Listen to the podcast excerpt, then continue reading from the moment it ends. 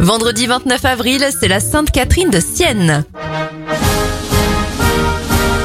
On débute avec les événements. En 1945, quelques jours après avoir obtenu le droit, les Françaises votent pour la première fois.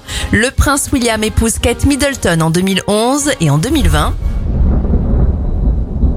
L'éclair le plus long du monde, 768 km, est observé à travers les États américains du Texas, de la Louisiane et du Mississippi.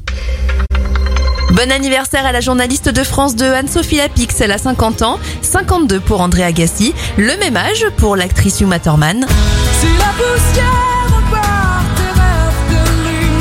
Et la chanteuse Angoune a 48 ans.